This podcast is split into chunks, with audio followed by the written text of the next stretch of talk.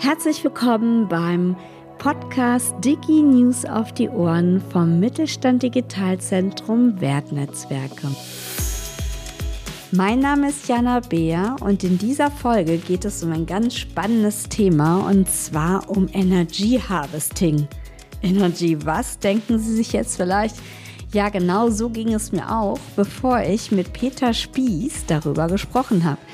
Er ist Experte vom Fraunhofer Fit und unter anderem erklärt er uns, was natürlich Energy Harvesting ist, warum Energiesparsamkeit und Digitalisierung durch diese Methode vereint werden und was vor allem der Vorteil beim Einsatz von Energy Harvesting ist.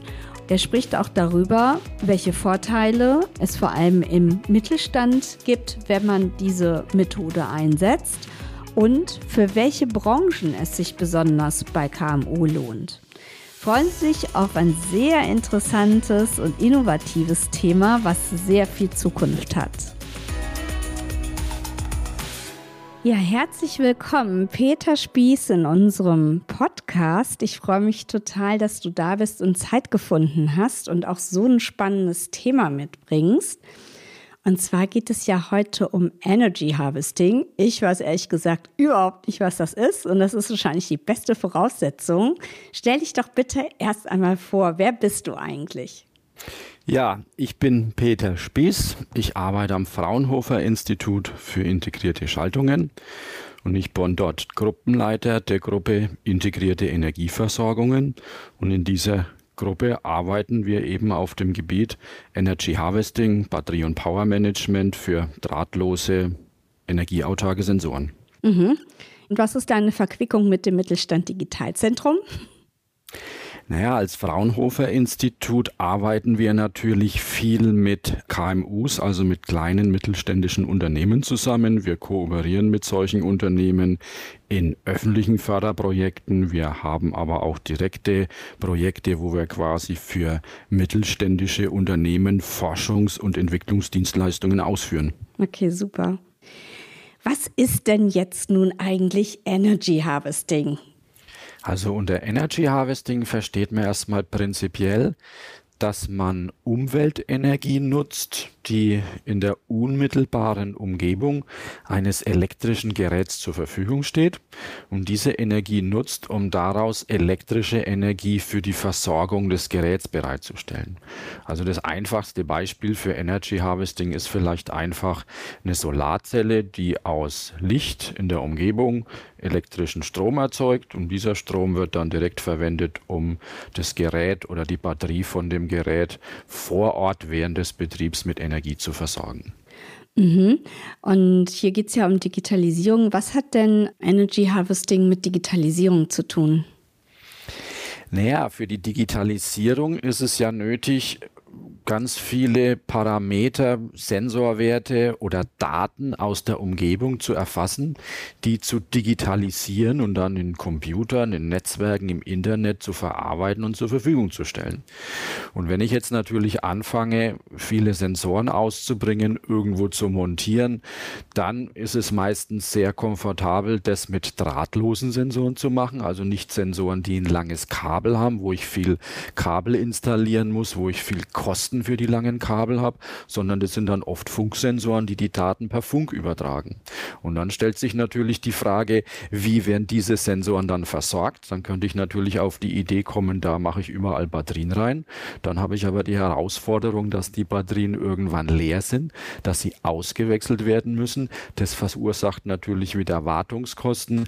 Außerdem sind solche Batterien natürlich auch ähm, Bauteile, Komponenten, die eine sehr hohe CO2-Emission Emission haben und die will ich natürlich vermeiden. Und da kommt Energy Harvesting ins Spiel. Ich kann also solche Sensoren, die quasi Daten für die Digitalisierung erfassen, aus der Umwelt direkt mit Energie versorgen. Und es das bedeutet, dass diese Sensoren dann komplett wartungsfrei und installationsarm sind. Also ich kann dann irgendwo einen Sensor anbringen. Ich brauche aber für den Sensor kein Kabel und ich brauche auch keine Batterie. Ich muss keine Batterie nachwechseln, ähm, nachladen oder austauschen. Der Sensor Sensor versorgt sich aus der Umgebung mit Energie und stellt die Daten dann drahtlos zur Verfügung. Und das ist natürlich sehr komfortabel, das ist sehr installationsarm und das ist natürlich auch wartungsfrei. Ich kann dann irgendwo einen Sensor installieren und der hängt da über Jahre, vielleicht sogar Jahrzehnte und tut seinen Dienst, ohne dass ich mich irgendwann mehr um den kümmern muss. Okay, also ist Energiesparsamkeit und Digitalisierung vereint sozusagen. Genau. Genau, also das ist ja jetzt schon mal ein Vorteil. Ähm, du hattest jetzt von Funksensoren gesprochen. Wo genau könnte denn Energy Harvesting auch noch eingesetzt werden? Also zum Beispiel in der Wartung? Naja, solche Sensoren werden ja auch ähm, für die Wartung von Geräten eingesetzt. Also dass man beispielsweise Maschinen überwacht und äh, mit Hilfe von Sensorwerten vorhersagt, wann die Maschinen eine Wartung brauchen. Man kann zum Beispiel über Vibrationen feststellen, wann irgendwelche Lager einen Schaden haben oder kann wahrscheinlich schon prognostizieren, eine Vorhersage treffen, wann diese äh, Systeme ausfallen oder wenn es nötig ist oder wann es nötig ist, äh, solche Systeme zu warten. Also für die Wartung definitiv. Auch für die Steuerung von Gebäuden, für die Überwachung von Verkehr Verkehrsflüssen, natürlich das ganze Thema Umweltmonitoring, wenn es darum geht, Luftqualität zu messen, Luftqualität in Räumen, Luftqualität in Städten oder vielleicht auch äh, Umweltüberwachung, Feuchtigkeitsmessung auf Feldern, um, um die Bewässerung zu steuern oder Sensoren, die Waldbrände detektieren, die Anwendungsgebiete für solche drahtlosen Sensoren und damit für Energy Harvesting, die sind eigentlich unbegrenzt. Okay. Wir sprechen ja hier über die Digitalisierung im Mittelstand. Wo ist es denn vor allem für Mittelständler eine gute Idee, Energy Harvesting einzusetzen? Naja, vor allen Dingen halt bei der Optimierung von Prozessen, von Anlagen, von Geräten, weil mit solchen äh, Sensoren, die über Energy Harvesting versorgt werden, habe ich ja eine sehr einfache und kostenneutrale Möglichkeit, äh, solche Systeme oder Prozesse zu überwachen. Ich brauche, wie gesagt, kein langes Kabel, ich brauche keine äh, Wartung, ich kann irgendwo einen Sensor installieren, wo es gerade nötig ist. Der kann dann einfach dort seinen Dienst tun, kann zusätzliche Daten liefern, die dem Mittelständler dann ermöglichen, seine Prozesse oder seine Anlagen oder seine Maschinen besser zu überwachen, beispielsweise die Wartung zu steuern, äh, vielleicht auch irgendwelche Ausfälle zu detektieren, sodass es gar nicht passieren kann, dass eine Anlage ausfällt und dann länger, äh, längere Stillstandzeiten hat. Mhm. Ja, meine Frage ist so, also eigentlich kenne ich sehr, sehr viele Begrifflichkeiten in der Digitalisierung, weil ich mich seit über 20 Jahren mit Mittelstand und Digitalisierung auskenne. Ist denn dieses Thema eigentlich bekannt im Mittelstand oder kommt es mir jetzt nur vor, dass das äh, eins ist, was ich jetzt noch nicht gehört habe? Es wird immer bekannter, sagen wir mal so. Das Thema Energy Harvesting gibt es tatsächlich schon seit also ich arbeite jetzt auf dem Gebiet Energy Harvesting mindestens schon seit 15 Jahren. Es hat vor 15 Jahren mal einen extremen Boom gegeben. Da ging das Thema Energy Harvesting erst einmal äh, los. Da war man aber mit der Digitalisierung und mit, mit, dem ganzen Thema Internet of Things und ähm, äh, so weiter, IoT noch nicht so weit. Da war Energy Harvesting eher interessant für Wearables, für irgendwelche tragbaren Geräte und da war einfach der Energieverbrauch von diesen Geräten noch zu hoch, als dass man es wirklich kostengünstig mit Energy Harvesting hätte machen können. Deswegen ist es dann wieder wegen der Versenkung verschwunden. Und jetzt seit einigen Jahren, seitdem das Thema Digitalisierung aufgekommen ist und das Thema drahtlose Sensoren, Internet of Things, vernetzte Objekte, ist es wieder populär oder wird es wieder stärker nachgefragt? Und mittlerweile haben wir die ganze Mikroelektronik so weit, dass die deutlich weniger Energie verbraucht als noch für 10, 15 Jahren. Und deswegen ist es auch für Energy Harvesting jetzt einfacher oder viel einfacher möglich, solche drahtlosen Sensoren autark mit Energie zu versorgen. Früher, vor 10, 15 Jahren, hätte man vielleicht noch eine relativ große Solarzelle gebraucht, um so einen Funksensor zu versorgen.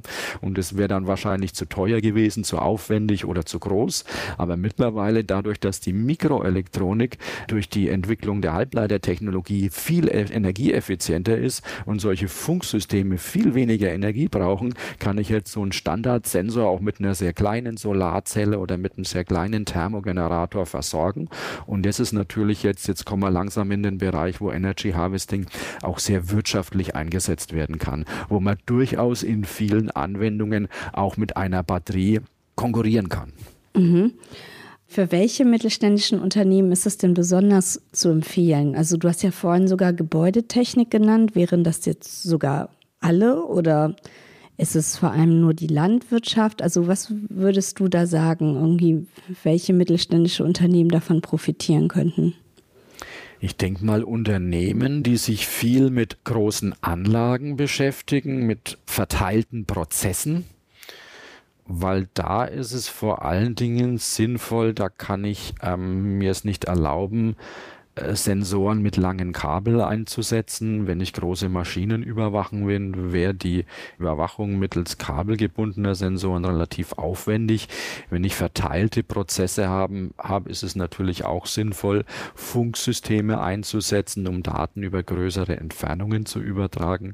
Also überall da ist es natürlich sinnvoll, aber ich glaube, es ist schon wirklich unbegrenzt und man muss sich die einzelnen Anwendungsgebiete dann genauer anschauen, um dann rauszufinden, wie groß ist ist denn der Benefit und äh, wie viel kann ich denn einsparen mit einem drahtlos vernetzten Sensor, mit einem autarken Sensor und was ist der Gewinn gegenüber der Datenerfassung mit rein kabelgebundenen Systemen. Okay, und apropos, wie schwer ist es denn, Energy Harvesting einzuführen? Also braucht man da Fachleute intern oder macht man das nur mit externen Fachleuten, Experten? Die Herausforderung ist natürlich immer herauszufinden, welches ist denn die äh, beste Energiequelle, die ich in meiner Anwendung, an meiner Anlage, an meinem Fahrzeug, an meinem Objekt oder in meinem Prozess zur Verfügung habe und dann im Endeffekt den Sensor auszulegen und zu dimensionieren. Mhm. Was gibt es denn da für Unterschiede? Also ist das jetzt immer nur Solarzelle oder was, wie kann man das sonst noch lösen? Nee, also bei Energy Harvesting nutzt man Unterschied, es gibt unterschiedliche Möglichkeiten. Die einfachste Form und die bekannteste ist sicher eine Solarzelle zu nutzen. Da geht es dann darum, ich muss halt wissen, wie viel Licht steht zur Verfügung. Habe ich irgendwelche Probleme mit Staub, Schmutz? Vielleicht ist es eine Outdoor-Anwendung. Da muss ich mir überlegen, was ist im Winter, wenn Schnee auf meinem Gerät, auf meinem Fahrzeug, auf meiner Anlage liegt. Also Energy Harvesting ist erst einmal ähm, die, ähm, oder Solarzellen sind erst einmal die offensichtlich offensichtlichste Möglichkeit und die eigentlich auch am technologisch weitest entwickeltste Option. Daneben gibt es auch die Möglichkeit, Temperaturdifferenzen zu nutzen. Also die Temperaturdifferenzen lassen sich dann über sogenannte thermoelektrische Generatoren nutzen. Das sind Bauteile, die aus einer Temperaturdifferenz eine Spannungsdifferenz machen. Also habe ich irgendwo einen Motor, der im Betrieb warm wird oder habe ich ein Kühlaggregat, das im Betrieb kalt wird. Ich kann solche Thermo Thermogeneratoren an Heizkörpern einsetzen, an Lüftungsanlagen, also alle Objekte, die im Betrieb eine Temperaturdifferenz zur Umgebung haben, eignen sich dafür, um über thermoelektrische Generatoren Energie zu erzeugen. Thermoelektrische Generatoren gibt es zum Beispiel sogar um Smartwatches, also so Armbanduhren mit Energie zu versorgen. Also ich kann sogar die Temperaturdifferenz zwischen der menschlichen Haut und der Umgebung nutzen, um Energie zu erzeugen.